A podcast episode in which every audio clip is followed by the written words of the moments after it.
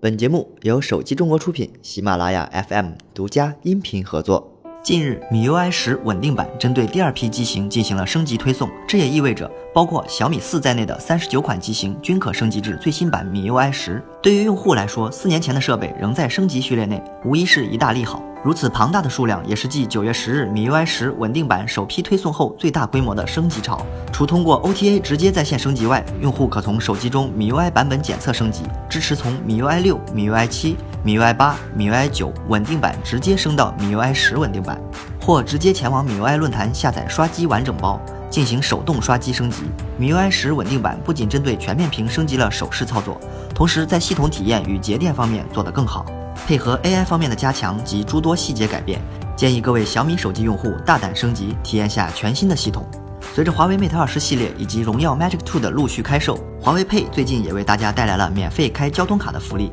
刚刚换新机的小伙伴可以趁这个机会开通一张交通卡，免去原本的开卡费用。十一月六日。华为终端云表示，年度大戏十城交通卡免开卡费活动来了！即日起至十一月三十日，在华为钱包 App 中使用华为 Pay 支付开通指定交通卡，即可立免开卡费，共计十五万名额，先到先得。大家需要留意的是，本次免费开卡总名额是十五万个，其中包括了北京一卡通等在内的十张交通联合卡，所以具体分布到每一个卡种，名额还是很紧俏的。有需要的用户需要尽早开卡。在如今的全面屏大潮下，手机的外观已经发生了天翻地覆的变化。对于用户们来说，颜值的确是第一决定要素，屏占比也同样不可忽视。作为国产大厂的 OPPO，此前推出采用了升降结构的 OPPO Find X 手机，对于全面屏发展来说，这样的设计未尝不是一种好的解决办法。近日，网上曝光了一组 OPPO 全面屏新机的渲染图，这款手机居然采用了屏下镜头的设计。我们可以看到，这款 OPPO 新机的机身十分圆润，正面采用了大圆角全面屏设计，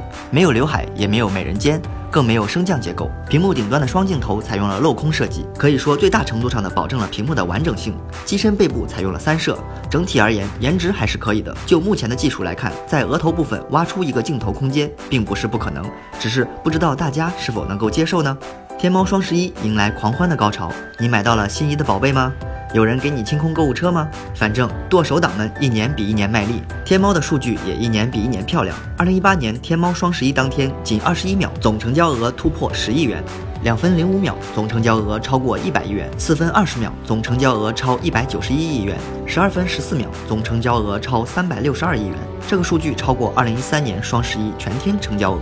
好了，本期的节目就是这样了，我们下期再见。